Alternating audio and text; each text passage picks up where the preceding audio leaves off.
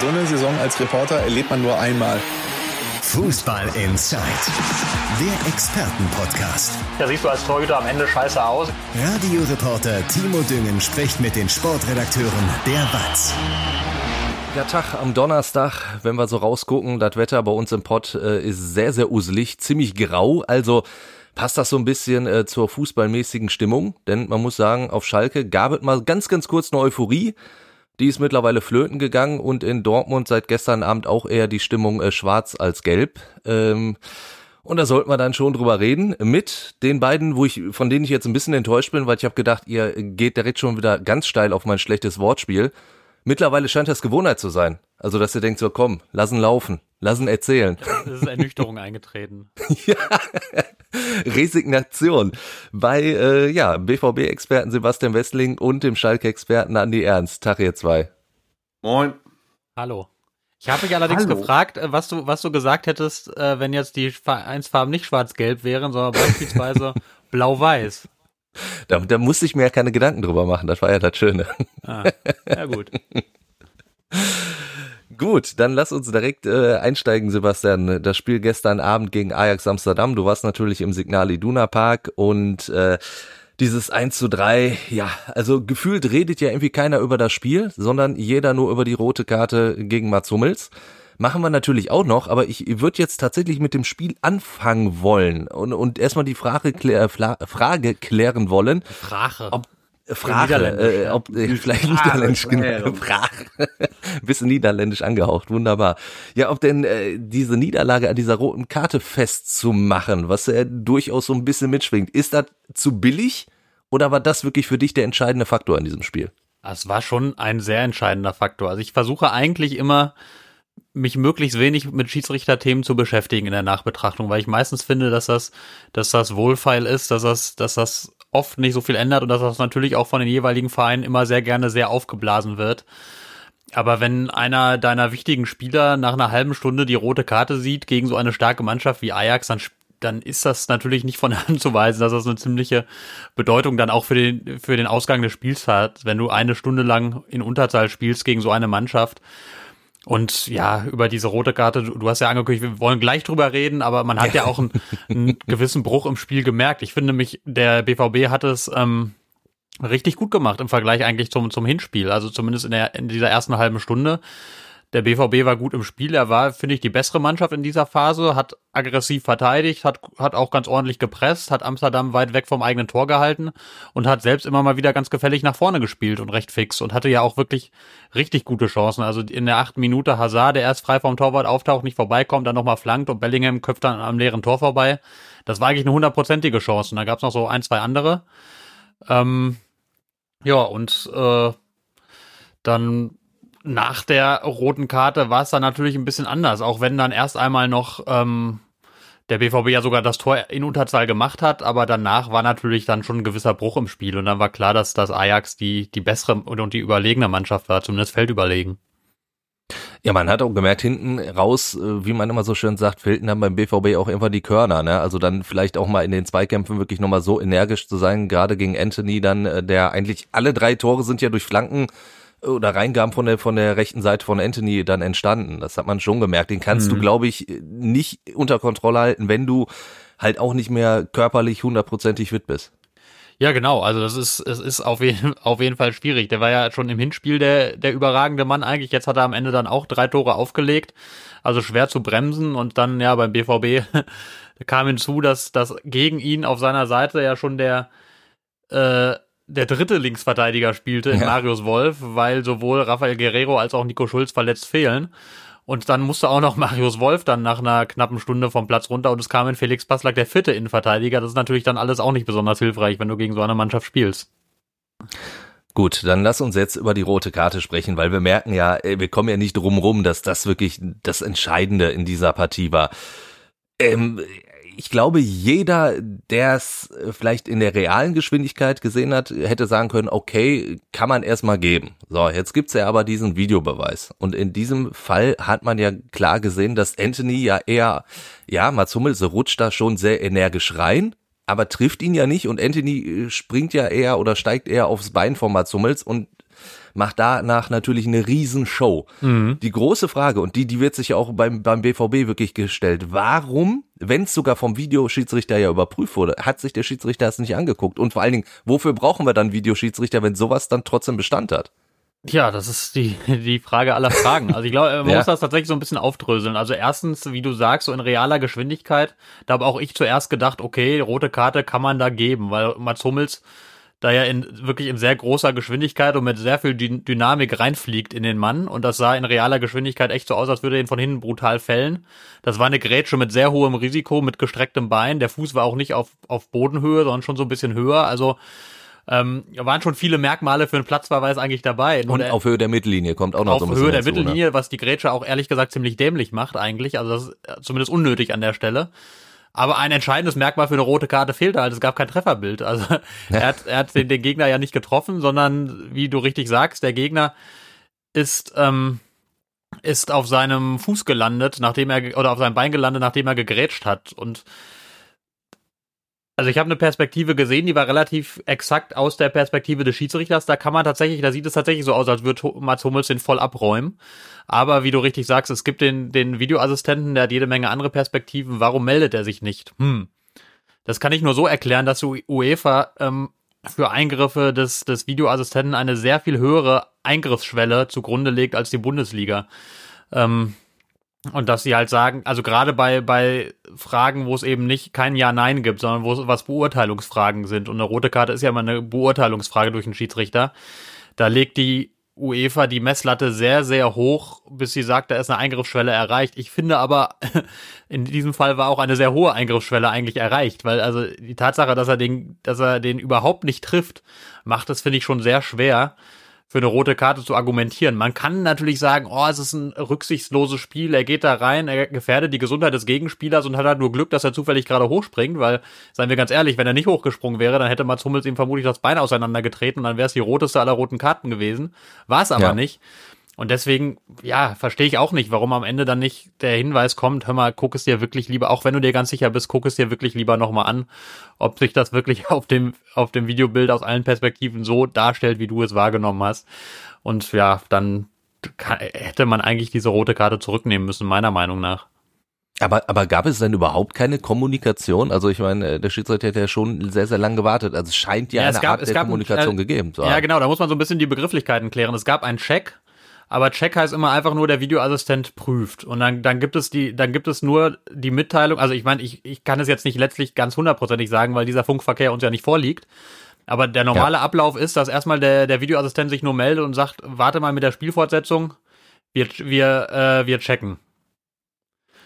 Und dann kommt entweder, dann gibt's ja drei Möglichkeiten der, der Rückmeldung, dass man entweder sagt, jo, Check abgeschlossen, ähm, gibt jetzt keinen Grund, ein Review zu machen, weiter geht's, oder es gibt, guck dir das mal lieber selber an, oder es gibt die Rückmeldung, hör mal, das ist auf jeden Fall glasklar falsch, was du da gemacht hast. Und in diesem Fall kam dann offenbar, nachdem der, der Videoassistent das gecheckt hatte, die Rückmeldung, okay, kein Review nötig, weiter geht's. Ähm, und das, das muss man eben unterscheiden. Also der Check ist, gecheckt wird immer grundsätzlich alles. Dafür ist der Videoassistent ja da. Der guckt sich alles an, was irgendwie passiert. Und die, die, diese, die Eingriffsschwelle, die ich nannte, die gilt dann eben für den Fall des Reviews. Also wenn er zum Beispiel zum, zum Schiedsrichter sagt, schau es dir nochmal an oder ich empfehle deine Entscheidung zu ändern. Da gilt halt diese gewisse Eingriffsschwelle. Von daher gab es eine Kommunikation, aber die sah vermutlich nur so aus, pass auf, wir checken das und irgendwann kam dann, jo, check abgeschlossen, weiter geht's. Generell muss ich ja sagen, finde ich ja eine höhere Eingriffsschwelle sogar ganz gut. Also in der Bundesliga ist mir das manchmal wirklich viel, viel zu kleinteilig. Also da, da ist eine Kann-Entscheidung, äh, eine 50-50 Entscheidung und dann wird es trotzdem gesagt, guck dir das nochmal an. Ähm, aber wenn man jetzt den Vergleich hat, ich weiß nicht, ob du es gesehen hast, weil du ja äh, in Dortmund gesessen hast, der, der Elfmeter, den RB Leipzig gegen Paris bekommt, auch nach Videoentscheid zum 2 zu 2 dann, das war für mich eine Sache, das war halt auch so ein Ding. Das kann, musste aber definitiv nicht pfeifen. Und da gab's dann genau diesen Eingriff der, äh, der UEFA ja in gewisser Weise. Ja, das ist, das ist äh, eben das Dilemma, was nicht aufzulösen ist, ne? Dass es ähm, schwierig ist, äh, da eine glasklare Linie zu finden, an die sich alle halten. Also das ist ja, ähm, sieht man ja schon in der Bundesliga, dass das schwerfällt, wo es, wo es vielleicht sogar noch einfacher ist, alle auf eine gemeinsame Linie zu vergattern und dann als UEFA, wo dann die Schiedsrichter dann aus aller Herren Länder dann immer wieder kommen und aus ihrer Heimatliga vielleicht auch andere Umgänge ge äh, gewohnt sind mit etwas und dann sich immer umstellen müssen und so. Da ist es natürlich schwierig, eine gemeinsame Linie zu finden, so wünschenswert die auch wäre. Aber wie gesagt, in dem Fall, ich halte das, das, das Ergebnis für so eklatant falsch, dass ich finde, da hätte, da darf man sich jetzt auch nicht in Formalien flüchten, sondern da hätte der Videoassistent eingreifen müssen und sagen müssen, Junge, guck dir das an, das ist einfach falsch, das kann im Leben keine rote Karte sein. So, also, wie gesagt, es gibt so vielleicht so ein Prozent, wo man die rechtfertigen könnte, wo man sagt, der, der fliegt da einfach so ohne Rücksicht und auf Verluste rein, dann, dann sieht er halt rot, aber das kann nicht sein. Also das ist, die Entscheidung ist so eklatant falsch und da kann man auch nicht sagen, ja, hier irgendwelche Formalia und Eingriffsschwellen, sondern da hätte man den kurzen Hinweis geben müssen, pass mal auf, guck's dir nochmal an. Zumal es ja wirklich jetzt nicht nur das Spiel beeinflusst hat, sondern wenn alles normal laufen würde, natürlich auch die, die zukünftigen Spiele. Denn Dortmund hat ja jetzt dann in der Champions League äh, ein wichtiges Spiel gegen, gegen Sporting Lissabon, das jetzt natürlich noch viel wichtiger geworden ist durch diese Niederlage. Und Mats Hummels hat ja gesagt, ja, die werden das garantiert nicht zurücknehmen, jetzt die, die Sperre. Er geht davon aus, ich werde in Lissabon nicht dabei sein. So, jetzt prüft der BVB aber, äh, wie ich gelesen habe, tatsächlich Einspruch einzulegen. Kannst du dir vorstellen, dass das irgendwie Erfolg haben könnte? Ich bezweifle es. Also da, man muss das natürlich prüfen. Ähm, der Verein wäre wäre blöd, wenn das nicht prüfen würde. Also das, das, da laufen jetzt die Gespräche mit mit dem eigenen Justiziar und man fühlt natürlich mal bei der UEFA vor, hört mal, hat das irgendwie irgendeine Aussicht auf Erfolg, wenn wir das machen. Aber ich bezweifle, dass die UEFA ihren Schiedsrichter da dermaßen im Regen stehen lässt, sozusagen, dass sie sagt, nee, da gibt's gar keine Sperre. Ich, ich fürchte, das wird auf ein Spiel Sperre hinauslaufen, weil also gar keine Sperre gibt's ja immer nur, wenn man dann wirklich eingesteht, der Schiedsrichter hat, hat es hat komplett daneben gelegen und ich weiß in der Bundesliga zum Beispiel, ich weiß gar nicht, wie das auf UEFA-Ebene jetzt genau ist, zum Beispiel, aber in der Bundesliga ist dafür auch immer zwingend ein so, sozusagen ein Schuldeingeständnis des Schiedsrichters vonnöten. Also da muss der Schiedsrichter wirklich immer selber zugeben, yo, ich habe diese Szene falsch wahrgenommen da, mhm. damit äh, eine Sperre überhaupt aufgehoben werden kann. Und ich weiß nicht, ob er das hier in dem Fall tun würde. Ähm, und ich weiß auch gar nicht, ob es auf UEFA-Ebene nötig äh, möglich wäre, ehrlich gesagt. Aber ich kann mich an keinen Fall bei der UEFA erinnern, wo, wo das tatsächlich so geklappt hat, dass einfach eine rote Karte zurückgenommen wurde ähm, und es keine Sperre gab. Von daher halte ich die die Erfolgsaussichten für überschaubar. Aber natürlich versucht Dortmund alles und weil da ist man einfach noch unfassbar stinksauer. Also ich habe heute heute mit Michael Zorg auch einmal kurz telefoniert deswegen und der ja, hat natürlich auch sehr deutliche Worte gefunden, hat gesagt, das ist komplette Fehlentscheidung, die hat das Spiel kaputt gemacht, die hat das Spiel entschieden, das ist so eklatant falsch. Überhaupt kein Verständnis. Er meint, das hat auch mit fehlendem Respekt zu tun, dass der dass der Schiedsrichter da nicht nochmal auf den Bildschirm geht bei so einer wichtigen Entscheidung nach 30 ja. Minuten und sich das einfach zur Sicherheit nochmal anguckt. Ähm, obwohl er ja, ich meine, er steht ja quasi fast am Bildschirm da schon und muss noch irgendwie ein paar Schritte rüber machen, sagt Michael Zorg. Dann kann er doch draufschauen und das ist so die Gefühlslage in Dortmund.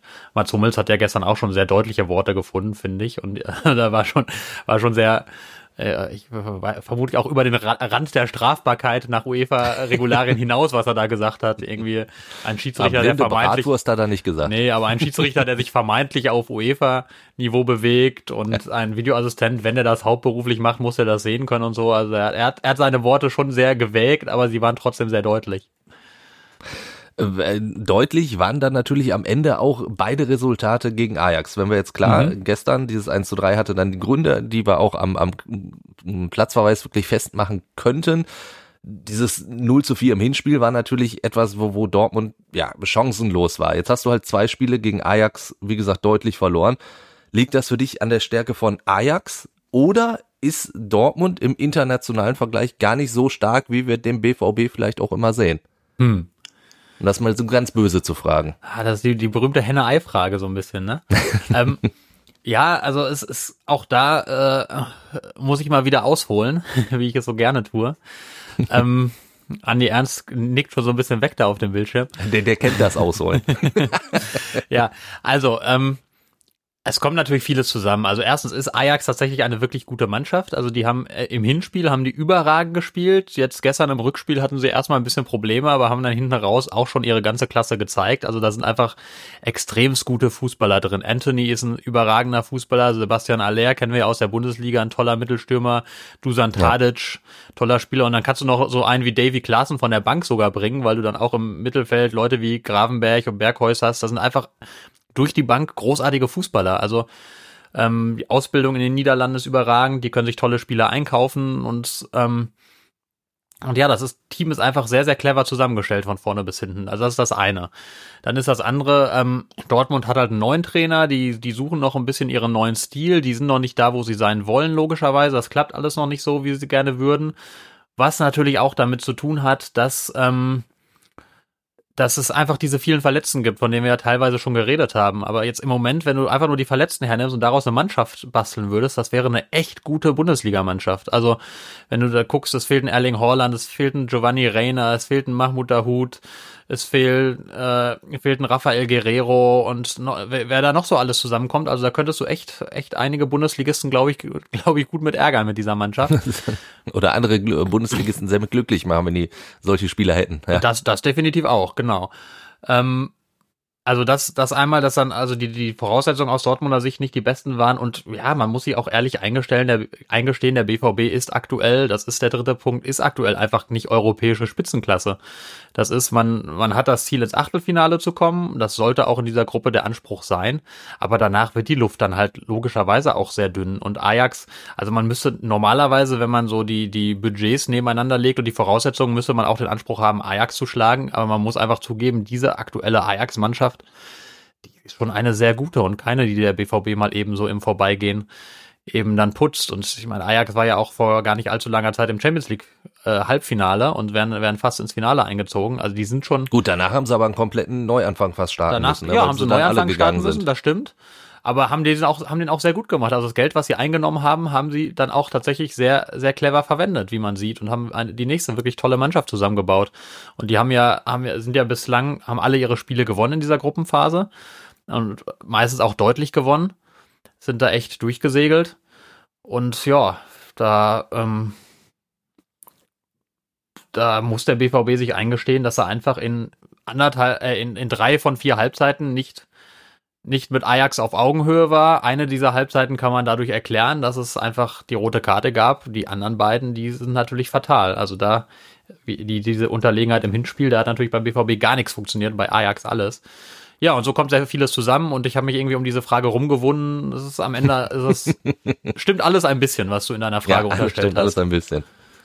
Du, du hast gestern äh, vor dem Spiel in, in der Watz geschrieben, äh, ich weiß nicht, ob es jetzt äh, zu 100 Prozent wieder äh, hinkriege, dich da zu zitieren, aber sinngemäß hast du gesagt, es geht nicht nur darum, äh, die, die Hinspielniederlage wieder gut zu machen, sondern es steht schon ein bisschen mehr für Dortmund auf dem Spiel. Man, man kann wichtige Zeichen setzen, zum Beispiel, wenn man in der Champions League jetzt einen guten Auftritt hinlegt, könnte man ja auch äh, wieder zeigen, dass äh, junge, talentierte Spieler nach Dortmund kommen könnten oder sollten und äh, dass natürlich Erling Haaland, äh, dem wird man auch noch so ein Argument liefern zu bleiben, weil man ja schon immer so ein bisschen die Hoffnung hat. Und diese Aussagen kommen ja immer wieder. Mhm. Und ich habe Marian Laske immer wieder gefragt hier in diesem Podcast. Und immer wenn ich gesagt habe, Marian, Mensch, der sagt schon wieder, ah, vielleicht kriegen wir doch äh, es hin, dass äh, Haaland bleibt. Und am Ende hat Marian immer gesagt, keine Chance.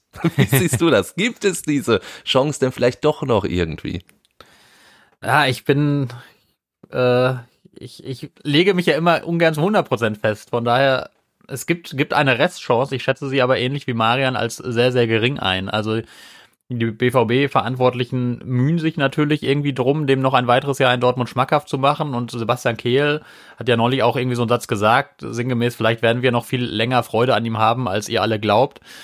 Ähm, aber das musst du ja am Ende auch irgendwie sagen. Du kannst ja nicht sagen, jo, wir haben schon aufgegeben, dass, dass Erling Haaland hier bleibt. Das ist ja auch in die Mannschaft hinein dann ein fatales Signal. Also das ist ja auch immer mit solchen Spielern, ähm, die sind ja auch immer ein Argument, um andere Spieler zu holen oder zu halten oder zu verlängern oder sonst was. Und wenn du jetzt schon sagst, ja, der Erling, der ist halt weg nächstes Jahr, ähm, das kannst du dir jetzt auch nicht so richtig erlauben. Aber ich glaube tatsächlich auch, dass die Chancen jetzt nicht gigantisch groß sind. Sie sind natürlich größer, ähm, um auf den Ausgangspunkt zurückzukommen, wenn du regelmäßig äh, mit dem BVB äh, nicht nur in der Champions League spielst, sondern dort eben auch die K.O.-Runde erreichst und dort möglichst weit kommst, das ist ja die Bühne, auf der sich solche Spieler präsentieren wollen.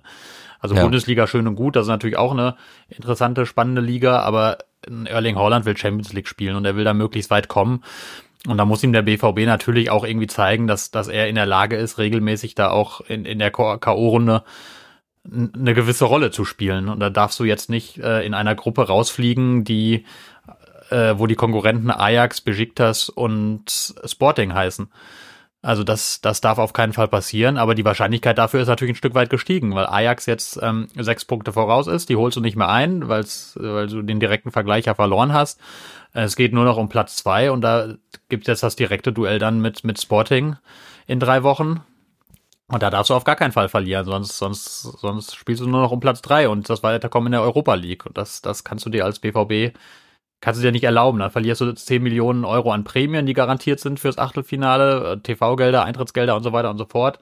Und natürlich büßt du Renommee ein, du büßt Argumente ein gegenüber solchen Spielern wie Holland, gegenüber anderen, die du holen willst gerne im Sommer. Ähm, und natürlich ist das jetzt auch dann ein fatales Signal in Richtung Bundesliga. Also du, du, du musst ja irgendwie du brauchst ja Selbstvertrauen für die, für die anstehenden großen Aufgaben. Du spielst jetzt am Wochenende gegen Leipzig, in nicht allzu ferner, ferner Zukunft gegen die Bayern. Ähm, und da musst du schon das Gefühl haben, dass du da was reißen kannst, sonst wird es schwierig. Dann würde ich hinter den BVB erstmal einen Haken machen und, und rüber so zu Schalke wechseln, weil weil Andi irgendwie, glaube ich, gefühlt schon mal so zwischenzeitlich ganz woanders war, sich schon mal die, die Schalke-Termine eingetragen hat, denn heute hat die DFL ja terminiert. Andi, und wir haben ein bisschen vorher gerade schon mal äh, vor Podcast äh, drüber gesprochen. Viele Samstagabendspiele auswärts für Schalke. An sich schön, hat aber auch natürlich so seine Tücken. Also St. Pauli äh, samstagsabends, der HSV samstagsabends und dann Erzgebirge Aue samstagsabends. Also erstmal muss ich sagen, Champions League ist in dieser Saison nicht so mein Thema. Ähm, Komisch. Wie kommt's? Wie kommt's? Ähm, Dabei war ja, Klaas ein Hündeler im Stadion.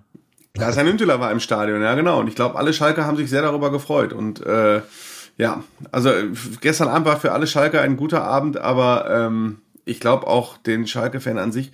Wenn du jetzt äh, die Schalker fragen würdest, äh, welche 32 Mannschaften haben sich für die Champions League qualifiziert, dann wüsste ich jetzt nicht, ob das so viele beantworten können. Ja, ich wüsste nicht mal, ob ich das spontan ja. beantworten könnte und stelle fest, nein.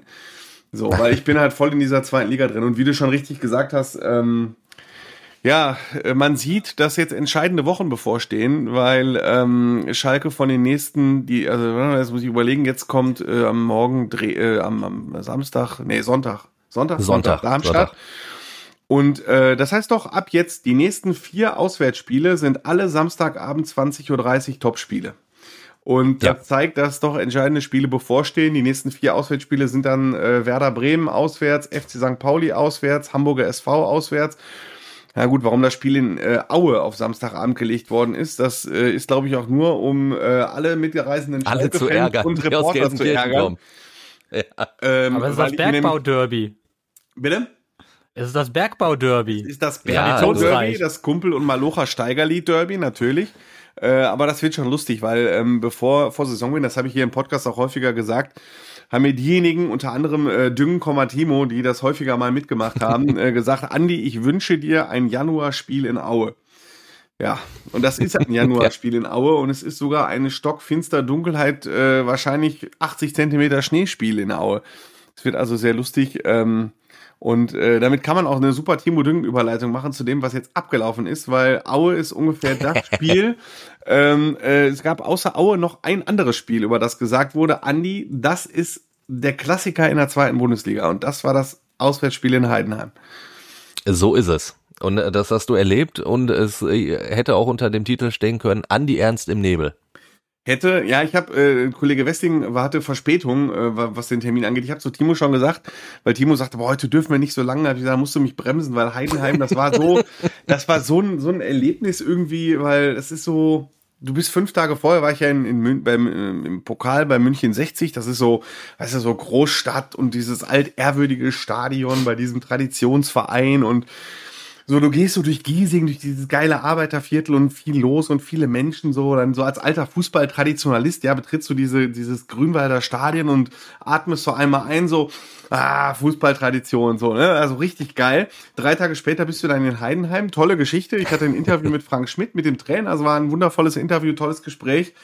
Aber das ist halt Land. Du spielst, halt, da, absolut Land, du spielst ja. halt da auf dem Land. Ich habe in Ulm ein Hotel gehabt und von Ulm fährst du da erstmal 50 Minuten mit der S-Bahn hin.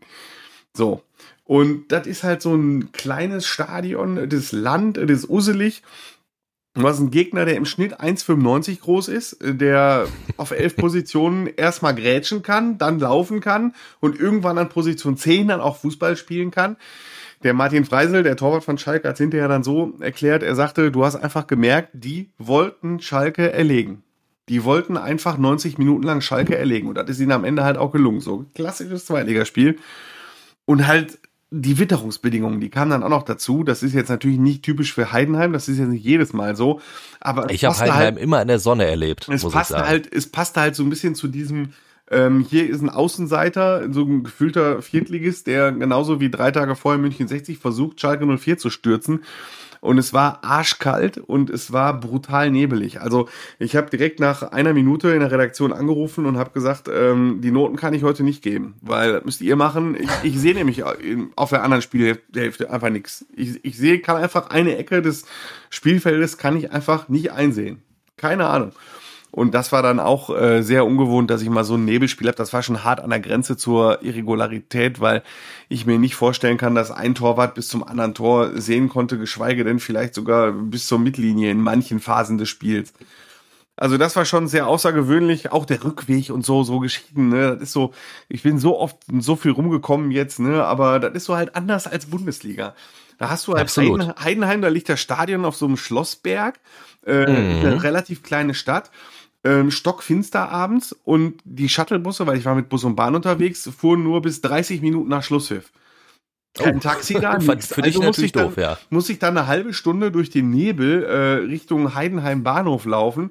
Hab dann so Einheimische gefragt, wo man lang geht und dann ist man ja, geht doch einfach durch den Schlosspark. So, und das nenne ich dann, war dann so quasi Aktenzeichen XY-Atmosphäre, wenn du da im Stockfinstern mit deiner Handyleuchte durch diesen Schlosspark, in dem du noch nie gewesen bist, aber läufst, das war Völlig abgefahren, ja. Also Heidenheim war sicherlich ein Highlightspiel nach Hansa Rostock und Jan Regensburg und so. Also die Auswärtsspiele sind richtig geil.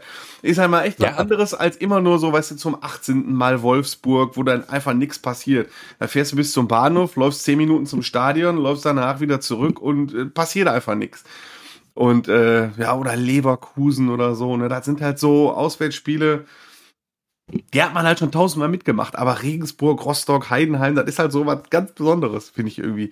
Ja, fand Schalke dann aber nicht und äh, das Spiel war relativ kacke und die Woche war äh, schäbig. Ich wollte jetzt ein anderes Wort sagen, aber ich will nicht so viele Schimpfwörter benutzen. Ausnahmsweise. Wir reden über Tacheles, kannst du doch machen. Tacheles aus dem Kopf, äh, aus, aus dem Pott. aus dem Kopf aus auch. Aus dem Kopf ja. und Pott. Und äh, war nicht so die schönste Woche und ähm, die Diskussionen sind halt zurück. Und wie das auf Schalke so ist, wenn du vier Spiele hintereinander gewinnst, dann ist man gefühlt schon wieder in der Champions League.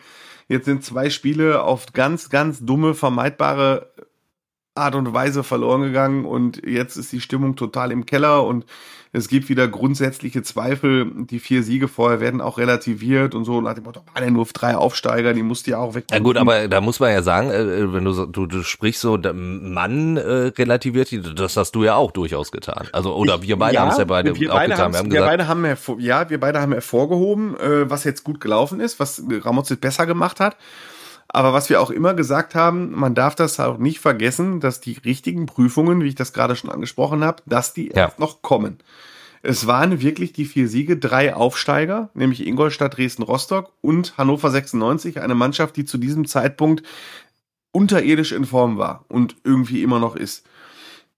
Und ähm, die vier Spiele musst du erstmal gewinnen. Ich erinnere mich an das, was Ralf Ritter vor einer Woche gesagt hat, der gesagt hat, es sind immer die Mannschaften in der zweiten Bundesliga aufgestiegen, die die Mannschaften von unten weggeputzt haben.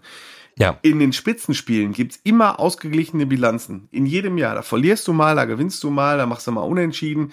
Aber äh, das war das Problem des HSV in den vergangenen Jahren. Die haben die Spiele gegen die Mannschaften von unten nicht gewonnen. Zumindest nicht so regelmäßig wie andere. Geht's nach dieser Regel, ist Schalke halt komplett im Soll, weil die die Mannschaften von unten einfach jetzt alle weggeputzt haben und ähm, sind halt auf 22 Punkte gekommen. Das ist halt auch schon okay. Ähm, aber, aber man muss doch mal sagen, ja. Entschuldigung, aber ich meine, ich bin, ich bin da an der Stelle verwöhnt, weil ich hier mit Champions League und so weiter, aber der Fußball ist doch auch unterirdisch scheiße. Also, okay, das ist vielleicht ein bisschen überspitzt, ein bisschen überspitzt, Entschuldigung, ich nehme das zurück. Er ist nicht unterirdisch scheiße. Es war ja, war ja erfolgreich und so weiter, aber, aber so ein richtiges, richtiges Offensivspielkonzept tue ich mich schwer zu erkennen, um es mal vielleicht ist, etwas diplomatischer zu formulieren. Ja, das ist richtig, ich sehe das auch so. Nur, ähm, wenn ich das dann so anspreche und wenn man dann diskutiert, das sind immer sehr spannende Diskussionen, die erinnern mich dann manchmal an diese Rudi Völler Island-Rede, an ein Zitat daraus, oder auf welchem hohen Ross seid ihr eigentlich? So, mhm. so fühle ich mich dann immer behandelt, wenn ich sage, Leute, ihr spielt da mal vernünftiger nach vorne. Dann sagt, das ist zweite Liga. Der Frank Schmidt hat mir im Interview, der Trainer von Heinheim, gesagt, der Dimi macht das gar nicht so schlecht. So, was brauchst du in der zweiten Liga? In der zweiten Liga brauchst du, musst du hinten gut stehen, äh, musst du viele große Kerle haben, weil äh, du hast halt, musst halt viel wegköpfen und du brauchst halt viel Standardsituation.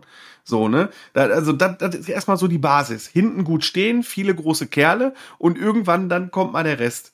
So, ne? Und äh, nach dem Motto werde ich dann auch mal. Und genauso hast du ja diese vier Spiele, über die wir gesprochen haben, ja im Endeffekt auch gewonnen. Und genauso hast ja, du die Spiele gewonnen. Sagte der, der Dimi, sagt der Schmidt, ist, macht das genau richtig, weil der kennt nämlich die zweite Liga, der weiß, wie das geht. Und äh, in der zweiten Liga, da geht's nicht erstmal darum, sich eine Mannschaft zusammenzustellen, die alles in Grund und Boden kombiniert. Der Fußball ist einfach ein anderer und da muss man einfach ein bisschen rechts ranfahren. Auf der anderen Seite finde ich, kann das ein Maßstab für den FC Schalke 04 nicht sein, dass man sich so klein macht und dass man sagt, ja, da verzichten wir halt mal drauf. Und äh, genau das ist jetzt das Problem, genau das ist jetzt die Zwickmühle, in der dieser Verein gerade sich bewegt, dass man schon feststellt, es ist über ein Drittel der Saison um. Ne? Also man kann jetzt nicht mehr sagen, wir sind noch zu Saisonbeginn und die Mannschaft ist frisch zusammengestellt oder so. Wir haben zwölf Spiele rum. Das sind zwölf von 34, das ist äh, deutlich mehr als ein Drittel schon. Und ähm, Schalke ist Tabellendritter wenn man sich mal zurückerinnert, was Rufen Schröder zu Saisonbeginn gesagt hat, hat er gesagt, wir wollen nach dem 17. Spieltag äh, die Top in den Top 6 sein oder so die Top 6 sehen und Top 6 sein und die ersten drei sehen können. Jetzt sind sie sogar Dritter. Das heißt, sie stellen fest, wir können das vielleicht sogar schaffen. So das ist nicht schlecht. Wir haben eine gute erste Elf, im Winter ein bisschen nachlegen. Das läuft gar nicht schlecht. Wir machen jetzt auch ein Trainingslager in Belek eine Woche so. Ne, das kostet jetzt nicht viel, aber äh, für Schalke sind selbst das Kosten, ne, die sie nur eingehen wollten, wenn sie, eine, wenn sie für sich selber eine Chance sehen, das zu schaffen. Und jetzt überlegen sie sich, ist der Trainer der Richtige dafür? Das ist jetzt die große Frage. Ja. Sie haben die Chance, Sie wissen genau, der Trainer steht nur bis Saisonende unter Vertrag. Das heißt, selbst für den klammen FC Schalke 04 wäre es nicht so teuer, ihn rauszuwerfen oder freizustellen. Das ist das Erste. Und das Zweite ist, ähm, wenn man sich jetzt die einzelnen Spiele anguckt, und Ruven Schröder hat das auch gesagt, die waren auch alle nicht so überzeugend gewonnen. Erinner dich an das Spiel in Rostock. Die Rostocker sagen bis heute, Richtig. die erste Halbzeit, die Rostock gespielt hat, oder bis zum 0 zu 1, das war die beste Saisonleistung. Nur weil der Freisel in seinem ersten Spiel einfach mal kurz alles gehalten hat, sind die da nicht in Rückstand geraten. Das war das Spiel gegen Hansa Rostock. Dann reden wir vom Spiel gegen ähm, Dynamo Dresden. Das ist 3 zu 0 ausgegangen. Zwischen dem 1 zu 0 und 2 zu 0 lag 20, 25 Minuten lang der Ausgleich in der Luft. Das war ja. also auch nicht über 90 Minuten einfach mal satt runtergespielt, ne? Du hast also da auch deine Dellen drin gehabt und jetzt kam es eben zu diesen beiden Niederlagen. Ähm, diese 0 zu 1 Niederlage in München, die halt komplett vercoacht war. Es ist ein Pokalspiel gewesen, das hat nichts mit der zweiten Bundesliga zu tun, aber es trägt natürlich dazu bei, was für ein Bild man vom Trainer bekommt. Ähm, es wären 500.000 Euro Prämie drin gewesen für Schalke fürs Achtelfinale. Es wäre ein attraktiver Gegner drin gewesen oder möglicherweise ein einfacher Gegner und damit eine noch höhere Einnahme. Und ich bin zum Beispiel der Auffassung, und ich denke mal auch viele Anhänger, dass sich Schalke in so einer Situation es nicht erlauben kann, einfach mal mit einer B11 zu spielen, zumal vorher in den Spielen zuvor relativ klar deutlich geworden ist, dass äh, die B11 von Schalke nicht so stark ist. Und Fakt ist, wäre an dem Abend das Spiel gegen Heidenheim gewesen und nicht gegen München 60, hätte Gramozis eine auf fünf Positionen andere Mannschaft aufgestellt. Und ich finde, Schalke spielt nicht mehr international. Nach diesen drei Spielen in sechs Tagen kommt das Spiel gegen Darmstadt. Jetzt am und Sonntag. dann Länderspielpause. Und dann eine Länderspielpause. Und ich finde, dass eine Profimannschaft diese Belastung auch mal abkönnen muss. Gramozis war der Meinung nicht. Schalke verliert das Spiel mit 0 zu 1. Das war komplett sein Ding. Äh, er hat es hinterher auf meine Rückfrage abgestritten. Das war auch ganz okay, haben wir vor einer Woche schon drüber gesprochen. Aber Heidenheim. Genau. Ich weiß, ich will es jetzt nochmal wiederholen, weil es zu dem, zu dem Gesamtbild passt. Heidenheim, ähm, da hatte Schalke in 90 Minuten, und das hat Danny Latzer hinterher angesprochen, nicht eine Torchance. Nicht ja. eine. Keine einzige. Mehr muss man oh, zu diesem Spiel, mehr muss man, muss man nicht sagen. eigentlich nicht sagen. Also ein Aufstiegsfavorit, ein, eine Mannschaft mit diesem Etat in Heidenheim spielt, bei einer Mannschaft, die zuvor äh, drei Spiele hintereinander verloren hat mit insgesamt elf Gegentoren. Keine Torchance. Und dazu kommt, auch das ist wieder ein Zweifel, äh, die, die so ein bisschen Richtung Trainer geht. Ähm, der hat zum Beispiel, das mag jetzt so, so ein eher für Fans, die nicht so drin sind, eine kleinere Sache sein. So, so nach dem Motto, Ernst, beschäftige dich doch nicht mit Auswechslungen. Aber ähm, er trifft halt auch im Spiel, hat er jetzt auch kein Glück so richtig gehabt. Er hat in der 78. Minute zum ersten Mal ausgewechselt, obwohl es eigentlich viel früher hätte möglich sein müssen, weil einfach so viel in der Mannschaft nicht gestimmt hat. Begründet das dann hinterher mit, ich habe auf keiner Position ein Problem gesehen. So, da war kam nicht so gut an, kam nicht so gut an unter den Schalke-Fans. Bitte? Diese, kam nicht so gut an unter den Schalke-Fans, diese Die kam gar nicht so gut an. ja, es war auch irgendwie wieder eine Frage von mir und ich habe mir in dem Moment echt gedacht, ey, warum antwortet der nicht anders, Mensch? Die haben keine Ja, man, manchmal denkt man sich selber, schützt dich doch vor dich selbst und, und antworte doch was anderes.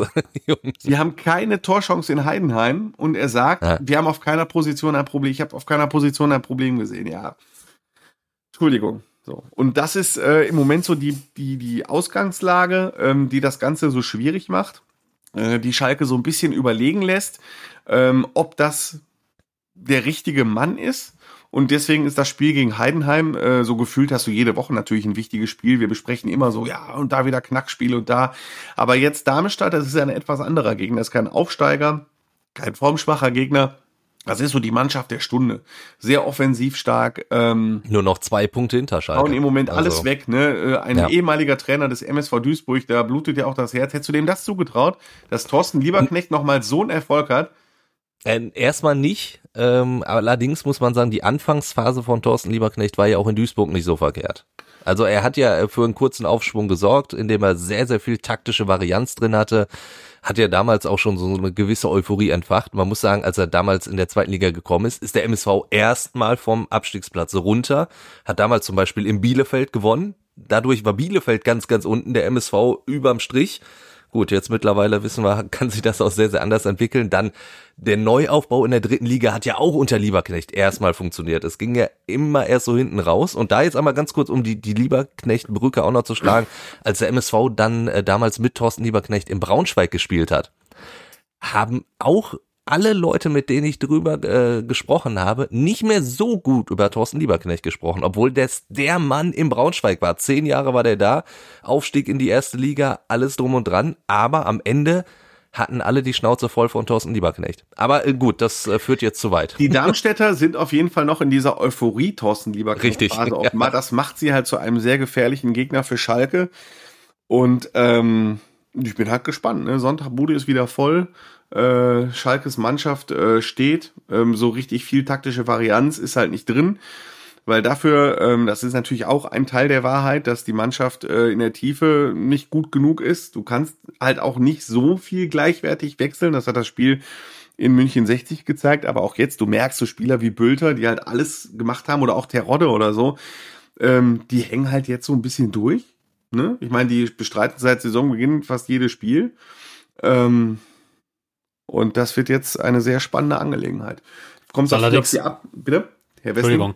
Das ist natürlich auch ein verheerendes Signal eigentlich, wenn du in, deinem, in deiner Mannschaft nicht fünf, sechs Mal wechseln kannst und dann keine elf Spieler auf dem Platz hast, wo du sagen musst, da muss es der klare Anspruch sein, 1860 München zu schlagen. Also da ist ja, da muss ja trotzdem jeder von denen, der hat ja den Anspruch, irgendwie in der zweiten Liga in die Stammelf zu gehören und dann Da muss man ja, also das, das, das, das fand ich total erschreckend, dann solche Aussagen im Prinzip, dass man sagt, ja, mit der zweiten Mannschaft reicht's halt nicht gegen 1860. Das ist doch verheerend.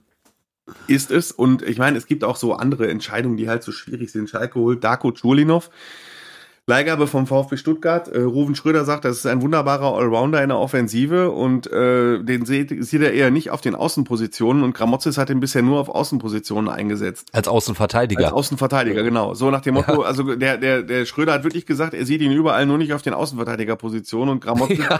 setzt ihn quasi nur da ein. Und wenn er irgendwo in Stuttgart gespielt hat, dann immer nur auf der rechten Seite und in München 60 spielt der linke Außenverteidiger. Also das, die Ansicht hatte Herr Gramozis auch wirklich exklusiv, dass äh, Schulinov dafür eine gute Wahl ist. Ähm, zumal er halt noch so eigene Jungs aus der Knappenspiele, das ist das, was wir auch immer wieder diskutieren. So die Alternativen für links hinten, wenn er sagt, ich will Thomas Ovejan schon, dann sind die, ist die erste Alternative für links hinten Kerim Jalanoglu, der aus der U19 aufgerückt ist, der bei Gramotzes gar keine Rolle mehr spielt, weil er sagt, nö, hängt ein bisschen durch. Die anderen Alternativen wären Timo Becker und Henning Matriciani gewesen, auch zwei Jungs aus der Knappenspiele aufgerückt und die drei lässt er nicht spielen, setzt aber Darko Chulinov ein, der einfach also der falscheste Mann für diese Rolle. Glaube ich, Simon Terodde hätte besser linker Verteidiger an dem Tag gespielt als Darko Chulinov. Gut. Aber wenn, wenn man immer so, so fordert, ich meine, das kriegt man aus Fankreisen ja wirklich immer so mit, na Mensch, da müssen doch die Jungs aus der knappen Schmiede spielen.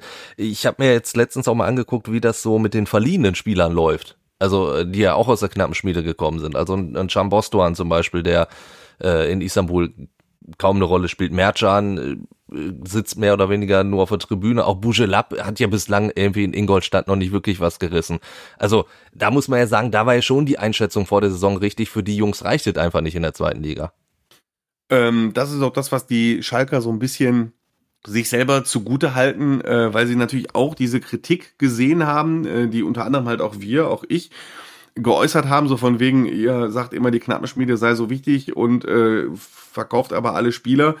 Äh, da haben sie auch gesagt, ja, die sind aber halt nicht gut genug und dadurch sehen sie sich jetzt auch ein bisschen bestätigt, wenn sie sehen, dass so ein Merjan in der Türkei nicht spielt, dass Boss sogar ein Jahr mal ein Champions League Spiel gemacht, aber sitzt auch überwiegend auf der Bank, Kutucu macht kein Spiel mehr und so. Das sehen die ja. natürlich auch und ähm, sehen jetzt auch, dass man mit denen zukünftig auch nicht planen kann. Aber nichtsdestotrotz wäre es an dem Abend doch in der Tat eine richtige Entscheidung gewesen, mal einen aus der knappen Schmiede einzusetzen. Ja, aber zum Thema Alternativen, ich meine halt so ein Schulinov, äh, der hat auf der Position, die er gut kann und die er auch zum Beispiel in der nordmazedonischen Nationalmannschaft in der äh, WM-Qualifikation gut macht, äh, gut spielt, auf der hat auf Schalke einfach noch nicht gespielt. Ja, das stimmt. So, setz dir noch mal ein auf der Position. Was spricht dagegen? Und so, also du hast Alternativen, nicht viele, nur zwei, drei. Nicht, wie es einfach wünschenswert wäre, sechs oder sieben. Ähm, ich bin gespannt, wie er jetzt am Sonntag aufstellt. Vielleicht hat er auch eine Alternative, zwei, wenigstens mal ein bisschen mehr Alternativen auf der Achterposition. Bisher gab es da immer nur zwei Spieler, die gesetzt waren, weil ein Dritter verletzt war. Und jetzt sind zum ersten Mal alle drei fit, nämlich Latza, Salazar und Drexler. Das sind drei Spieler mit äh, Stammplatz-Ambitionen. Ähm, Einer von den dreien muss halt raus. Da bin ich auch mal gespannt, wie das abgeht. Ähm, aber Schalke zweifelt gerade so ein bisschen. Dann auf, mit Blick auf die Uhr, weil ich gesagt habe, wir machen kurz, da sind wir doch schon wieder fast bei einer kompletten Halbzeit gelandet, hm. nämlich bei 45 Minuten. Lasst uns zum Tippen kommen. Ich sag mal so, es sind ja durchaus interessante Spiele, gerade äh, weil Sebastian es ja vorhin auch schon angesprochen hat. Für Dortmund geht's nach Leipzig, Sebastian. Was, was meinst du? Also ich meine, Leipzig jetzt immerhin noch mit so ein bisschen Aufwind, dieses 2 zu 2 gegen, gegen Paris, kann denen ja vielleicht auch mal so einen kleinen Push gegeben haben. Ja, gute Frage. Ne? Andererseits hat es auch das Champions League aus, das endgültige jetzt bedeutet, weil es eben nur Richtig, ein Team ja, war. Ähm, bin ich gespannt, wie, wie die reagieren. Die sind, also die sind, Leipzig ist mir auch ein komplettes Rätsel in dieser Saison. Die haben, legen Spiele hin, die sind wirklich großartig. Gerade in der Champions League waren viele Spiele ja eigentlich toll. Ähm, trotzdem immer auch, verloren. Auch die ersten 20 Minuten gegen, gegen Paris waren ja mhm. sensationell eigentlich fast trotzdem immer mal wieder immer wieder dann verloren und Tore kassiert und so. Und ich glaube, dass Dortmund, die haben in Leipzig eigentlich fast immer gut ausgesehen, die werden auch dieses Spiel ziehen. Ich glaube, dass Dortmund da irgendwie sich ein, ein 3-1 erspielen wird. Keiner wird hinterher genauso wissen, wie, wie das klappen konnte, aber es wird dann geklappt haben. Futur 2 habt ihr gemerkt? Ja, ja. Das ist großartig immer. Oh, boah. ähm, Ich, ich, ich traue den Dortmundern tatsächlich keinen Sieg zu. Ich tippe auf ein 1 zu 1. Boah. Ich sag jetzt mal ganz kackfrech 3-0 Leipzig. Boah. Boah. Okay. Gleichzeitige Entrüstung. ja, ich, über, ich überlege immer, ich überlege natürlich immer sofort, was das, was das für Konsequenzen für mich hat. Das macht die Arbeit dann direkt immer anstrengender am Tag danach. das stimmt natürlich. Andi, äh, ich weiß schon, was du tippst, aber ähm, noch nicht genau. Äh, Bochum gegen Hoffenheim. Äh, also du tippst auf jeden Fall nicht gegen ist, den VfL. Das ist so ein ganz glasklares 2 zu 1 für Bochum. Also ich weiß gar nicht, wie man da irgendwas auf irgendeine andere Idee kommen kann. Pass auf, ich zeig's dir. ja, hau raus. Nee, ich finde Hoffenheim ist tatsächlich ganz gut ins Rollen gekommen die letzten Wochen. Ich, ich fürchte, dass das für Bochum äh, schwierig wird und dass es ein 2-0 für Hoffenheim wird, gibt. Ähm, ich bin, ich bin wieder bei im Unentschieden. Ich würde da 2 zu 2 tippen. Ich hätte gedacht, du machst jetzt den Marian Laske Luschen-Tipp. Nein, den hatte ich doch gerade als erstes. Ich sehe mich gerade, ich habe hab ich hab so, getippt. ich hab so eine tolle Groundhopping-App jetzt mal gefüllt. Heute vor 24 Jahren war ich bei VfL Bochum gegen FC Brügge. Das zweite UEFA-Pokal-Heimspiel der Vereinsgeschichte. Ein historischer Tag sozusagen. Ist das das Edu-Gedächtnisspiel? Das war Standard Lüttich, mein Freund. Und das war Ach, ein paar stimmt. Jahre ah, ja, ja, stimmt. Das tut ja, weh. Ja, Entschuldigung, ja. richtig. Diese App ist für so Fußballromantiker was ganz, was ganz Schlimmes. Können wir das rausschneiden? Ja. Ich, ich kann ja einfach, also mein, mein äh, Europapokal-Debüt äh, war 98. Damals hat der MSV äh, beim RC Genk gespielt. 5-0 verloren. Allerdings in Brüssel. 5-0 verloren. Nach einem 1-1 im Hinspiel. das war großartig. Erste Runde und direkt im Europapokal der Pokalsieger. Durften wir ja mitmachen, weil wir das Pokalfinale gegen die Bayern verloren haben. Ach ja. Äh, Andi, nächste Woche übrigens äh, werden wir ganz, ganz viel ein bisschen in Erinnerung schwelgen. Äh, da machen wir so, so eine halbe Sonderfolge draus. Da haben wir nämlich auch eine kleine Überraschung für unsere Hörer. Da äh, sprechen wir dann aber nächste Woche drüber. Nur mal schon mal als kleiner Appetizer. Nostalgie ist immer gut. Nostalgie ist immer gut. Und es klingt ja auch noch Nostalgie. Schalke gegen Darmstadt. Boah, ich kann mich erinnern, als äh, Schalke zuletzt, oder warte mal, das vorletzte Heimspiel gegen Darmstadt, das ist eins zu eins ausgegangen. Äh, das war so, das war dieses Dirk Schuster Darmstadt Aufstiegsjahr, äh, wo die Taktik von Dirk Schuster war, Zeitspiel ab der ersten Sekunde und einfach jeden Ball auf die Tribüne plästern und so unfair spielen, wie es eben geht. Und das, das war auf der Tribüne schon sehr schwer mit anzugucken. Aber es war erfolgreich, eins zu eins. Und wie ist nochmal der Spieler mit dem riesenlangen Bart? Ich glaube, Marco Seiler, ne? Äh, der ja. kam da, der kam in die Mixzone, obwohl kein Journalist ihn eigentlich sprechen wollte. Der ging einfach vom Rasen, kam der direkt in die Mixzone durch äh, und sagte, ja, hier bin ich. So, weil er einfach mal loswerden wollte, wie geil er das fand, jetzt da auf Schalke einen Punkt geholt zu haben. Aber ich gehe jetzt nicht von einem 1 zu 1 aus. Ähm, nee, doch, ich gehe doch vom 1 zu 1 aus. Du gehst ich von einem 1 zu 1 Ich tippe mal 1 zu 1. Ähm, wo wir gerade von, von diesem Spiel gesprochen haben, äh, Darmstadt 98 hat, ich glaube, heute getwittert, ein, ein Spruchband von den Darmstadt-Fans damals auf Schalke, wo, wo dann äh, stand, heute äh, wären wir mit einer knappen Niederlage zufrieden. Da muss man ein bisschen drüber nachdenken. Na, aber gut, hat ja dann äh, trotzdem nicht geklappt. Also ich tippe auf einen äh, Schalke Heimsieg. Komm, äh, 1-0. Der Terodde, er muss mal wieder treffen. Torflaute bei Simon Terodde ist er, ist er furchtbar. Ja, ja ich kann mal anfangen, die Minuten zu zählen. Ja, richtig. so, ich, äh, ich setze tatsächlich auf ein 2-1 für Darmstadt. Dann ja, denke ist ich, ist das die Retourkutsche gegen Andi Ernst, hat. oder? Ja, das ist die reine Rache an Andi Ernst. Ja. ja. Ich merke das. Aber er kann beruhigt sein. Jetzt wäre, kann, jetzt kann, wäre uncool für meine Arbeitsbelastung in der Länderspielpause, glaube ich. das so. stimmt wohl. Ja. Ich werde, Scham äh, ich werde Cocktail schlürfend auf meiner Liege liegen und an dich denken. In deiner Sektbadewanne. Ja. Terodde übrigens nicht nur Offensivlaute, ne? Weil wenn man sich das jetzt wieder sehr äh, spezifisch. Äh, Terodde war für den äh, Oliver Hüsing in Heidenheim eingeteilt, der kurz vor Schluss das Tor geköpft hat.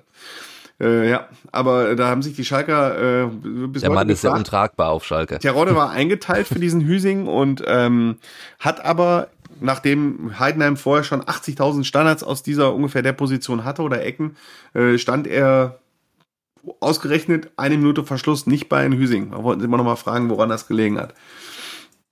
Tja. Tja, Tja ja, werden wir, jetzt werden wir es nicht mehr so schnell erfahren. Gucken wir auf die dritte Liga. Der MSV Duisburg gegen Viktoria Berlin. Äh, Timo, wo steht denn der MSV Duisburg gerade? Ähm, der MSV Duisburg steht äh, auf dem äh, drittletzten Tabellenplatz. Äh, die Würzburger Kickers sind, äh, sind ganz nah dran, nur noch Havelse ist im Endeffekt so, so richtig weg. Also, und das sieht das aber nicht gut was. aus, Timo, oder? Das sieht nicht gut aus. Es sieht nicht gut da aus. Da merkt man den ähm, Experten. Ähm, bitte? Da merkt man den Experten. Es sieht nicht gut aus. Ja, sie, nein, also man muss, äh, man muss auch wirklich sagen, man hat, man hat sich das letzte Spiel auch sehr, sehr schön geredet, diese Niederlage. Denn äh, ja, am Ende hätte sogar ja noch zum 2 zu 2 fast gereicht. Da ist der Ball aber leider an die Latte gegangen von Aziz Bouadouz, wie das immer so ist, ne? wenn du unten stehst. Dann gehen solche Bälle eben nicht rein, aber vorher hast du halt äh, gefühlte 80 Minuten einfach auch kein gutes Spiel abgeliefert, deswegen verlierst du. Aber so wie ich, ich dich immer höre, ist das nicht immer der Meidericher Spielverein, sondern der Meidericher Fastverein. ja, ja, äh, ja, es, es sind immer wieder gute Ansätze da. Und, und Trainer Hagen Schmidt spricht ja auch von ganz, ganz kleinen Fortschritten und hat, ist ja auch wirklich in all seinen Äußerungen so defensiv. Er sagt immer, das braucht ganz, ganz viel Zeit und ganz, ganz viele kleine Schritte müssen wir da machen. Gut, nur irgendwann ist die Saison vorbei. Also sagen, muss man sollte schon, schon dann irgendwann anfangen irgendwann mit den Schritten. Wird, wird's mal Zeit, komm. Und ich, ich sage ja, ich bin optimistisch. Da gibt ein 2 zu 1 für den MSV. Ich bin heute so der Antitipper, aber ich, ich sehe das noch nicht, dass der MSV Victoria Berlin besiegt. Also die spielen echt finden eine gute Runde. Ich habe auch gut, leider, Aus, ja. Ausschnitte gesehen, die haben ja jetzt am Wochenende gegen, gegen die zweite Mannschaft des BVB gespielt und diese zweite Mannschaft des BVB war gut besetzt mit, mit einigen Leihgaben aus dem Profibereich, beziehungsweise Spielern, die sich wieder rantasten müssen. Und haben da eine, haben da ein gutes, eine gute Rolle gespielt und deswegen fürchte ich, die werden auch 2 zu 0 gewinnen gegen den MSV. Das würde nicht gut aussehen, Sebastian. Jetzt haben wir einmal. Ja, aber dann wäre, aber, aber der MSV hätte, hätte phasenweise eine gute Partie gemacht und wäre, wäre nah dran gewesen, kann ich dir auch sagen. Dann äh, wähle ich heute zum zweiten Mal den Marian Laskeluschen-Tipp 1 zu 1. Eieiei. Gut, dann gucken wir noch zum Schluss in die vierte Liga. Landen bei Gladbach 2 gegen Rot-Weiß Essen. Ist ja geil, diese Regionalliga, ne? Geht da richtig, richtig Pfeffer irgendwie. Also zwischen dem ersten und fünften hast du noch also nicht viel Abstand. Ähm, aber egal mit welchen RWE-Fans man spricht, wenn RWE das in, also je, nahezu jeder RWE-Fan sagt, wenn die das in diesem Jahr nicht schaffen, äh, das haben wir, jeder RWE-Fan sagt dann direkt hinten dran, das haben wir in den vergangenen 15 Jahren auch ich gesagt. Sagen, ja. Aber wenn wir das in diesem Jahr nicht schaffen, dann schaffen wir es auch nie mehr. Und gönnen wir es RWE mal und gönnen wir ihnen einen hart erkämpften, hauchdünnen, durch ein Kopfballtor in der 98. Minute erspielten 2 zu 1 Auswärtssieg. Ich glaube sogar an ein 3 zu 1. An ein 3 zu 1. Äh, bevor ich den RWE-Tipp äh, abgebe, muss ich mich sogar noch äh, korrigieren. Ich habe ja gesagt, Würzburg wäre auch noch hinter dem MSV, aber die haben dann das Sonntagsspiel ja auch gewonnen. Das habe ich verdrängt in Kaiserslautern. Deswegen der MSV jetzt vorletzter. Nur Havelse ist tatsächlich schlechter. Das heißt, heißt gar nichts, äh, weil, weil Havelse, gut, äh, haben wir schon mehrfach drüber gesprochen, die äh, haben mit Profifußball äh, gefühlt wenig am Hut. Aber Rot-Weiß Essen äh, bei Gladbach 2, ich tippe auf ein 2 zu 0 für RWE. Und damit haben wir zu guter Letzt Rot-Weiß Oberhausen gegen den VfB Homberg. Da sag ich natürlich auch wieder, ich habe ja schon mehrfach gesagt, auch wenn das für mich als Duisburger irgendwie die falsche Rheinseite ist mit Homberg, aber trotzdem Duisburger Verein ein 1 zu 1 holt der VfB bei RWO. Ja, aber ich meine, Homberg ist doch aktuell da auch das, was Havel, also nicht ganz, aber annähernd das, was Havels in der dritten Liga ist. Also wenn, wenn ja, du gut, aber auch Havels hat, hat schon Punkte geholt, immerhin sieben Punkte. Also ja, ja. dementsprechend kann ja, Homberg, Homberg, auch einen Homberg Punkt hat, in Oberhausen Homberg hat sogar zehn. Ja, guck ähm, an. Aber also wenn du, wenn du da als Oberhausen nicht gewinnst, dann, dann musst du dir schon sehr vertieft Gedanken machen. Von daher gehe ich von einem, einem 2 zu 0 Sieg aus für RWO. Aber eins muss ich ja sagen, ey, ich liebe echt unseren Podcast, ne? Weil wir sprechen auf der einen Seite über RB Leipzig gegen Borussia Dortmund und Borussia Dortmund gegen Ajax Amsterdam und keine drei Minuten später reden wir über Rot-Weiß Oberhausen gegen VfB Homberg. VfB Homberg. Und wir tun von jeder Kompetenz, aber genauso selbstsicher. Also ist ja echt gut. Aber ähm, man darf ja auch nicht sagen, VfB Homberg hat im Gegensatz zum TSV Havelse äh, doch das ein oder andere Mal den Klassenerhalt geschafft. Das ist das, was Havelse mit an Sicherheit grenzender Wahrscheinlichkeit nicht gelingen wird. Und äh, deswegen wird es äh, Homberg RW auch wirklich schwer machen ähm, und äh, nur hauchdünn mit 2 zu 3 verlieren. Also 3-2 für RWO. Es klingt dann auf jeden Fall nach einem spannenden Spiel. Genauso wie diese jetzt gleich äh, 55 Minuten, die wir gesprochen haben. Ja, ja, es war mir wieder ein Fest. Es hat wirklich unfassbar viel Spaß gemacht haben heute. Haben wir doch heute nicht so lange geredet, Timo. Nee, heute haben wir nicht so lange. Also die, die Stunde haben wir nicht geknackt. Also, ja, noch ganz, ist ja nicht ganz rum. kurz gemacht. Auch ich kann gerne noch mehr Geschichten aus Heidenheim erzählen oder was weiß ich. Spar, spar dir das für nächste Woche auf. Noch. Da, da können wir auch noch ein bisschen was erzählen. Wenn kannst, ihr kannst da draußen ein Buch schreiben nach der Saison. mein Jahr in der zweiten Liga. Je nachdem, wie es läuft, musst du meine Jahre in der zweiten Liga draus machen. Aber das ist ja sagen, schnell über mein Jahr in der zweiten Liga oder mein, schon erstes, öfter geschrieben. oder mein erstes ja. Jahr in der zweiten Liga. Genau. Ja, stimmt. Das hat dann Fortsetzungspotenzial. Mein zweites Jahr in der zweiten Liga, mein drittes Jahr in der zweiten Liga.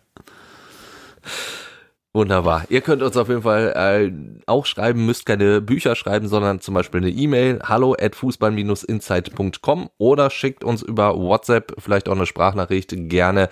Die passende Nummer findet ihr in den Show Notes und dann hören wir uns nächste Woche wieder. Da, wie gesagt, mit einer kleinen Überraschung, aber da müsst ihr halt noch bis nächste Woche Donnerstag warten. Bis dahin. Ciao, ciao. Ciao. Ciao. Fußball Inside, der Expertenpodcast von den Lokalradios im Ruhrgebiet und der Watz. Jeden Donnerstag neu, überall, wo es Podcasts gibt.